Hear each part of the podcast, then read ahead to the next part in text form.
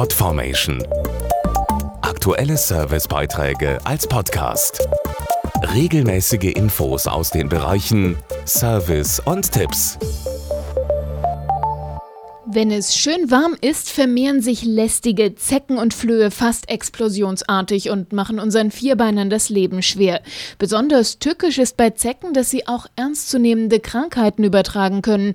Und leider sind sie nicht selten damit erfolgreich, weil die Hundebesitzer den Parasitenbefall einfach nicht bemerken.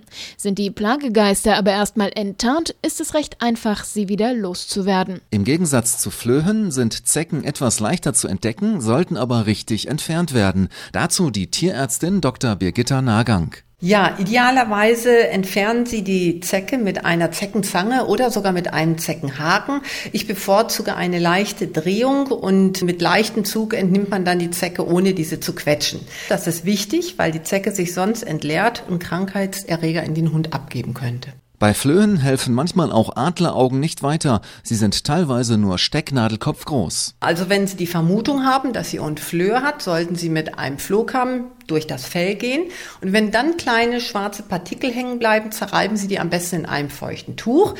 Entsteht eine rotbraune Färbung, sollte Ihr Hund dringend beim Tierarzt vorgestellt werden. Noch besser ist natürlich, gegen Zecken und Flöhe vorzubeugen. Schutz bietet hier zum Beispiel ein sogenanntes Expellent. Der Begriff leitet sich zunächst mal vom lateinischen expellere ab. Das bedeutet so viel wie vertreiben und genau das wollen wir. Hier liegt der Vorteil. Mit einem Expellent werden lästige Zecken abgetötet und vollständig vom Hund abgelöst. Ein Expellent schützt über Wochen vor neuem Zeckenbefall, tötet genauso Flöhe ab und sorgt dafür, dass auch die Umgebung des Hundes, also Körbchen und Couch, flohfrei bleiben.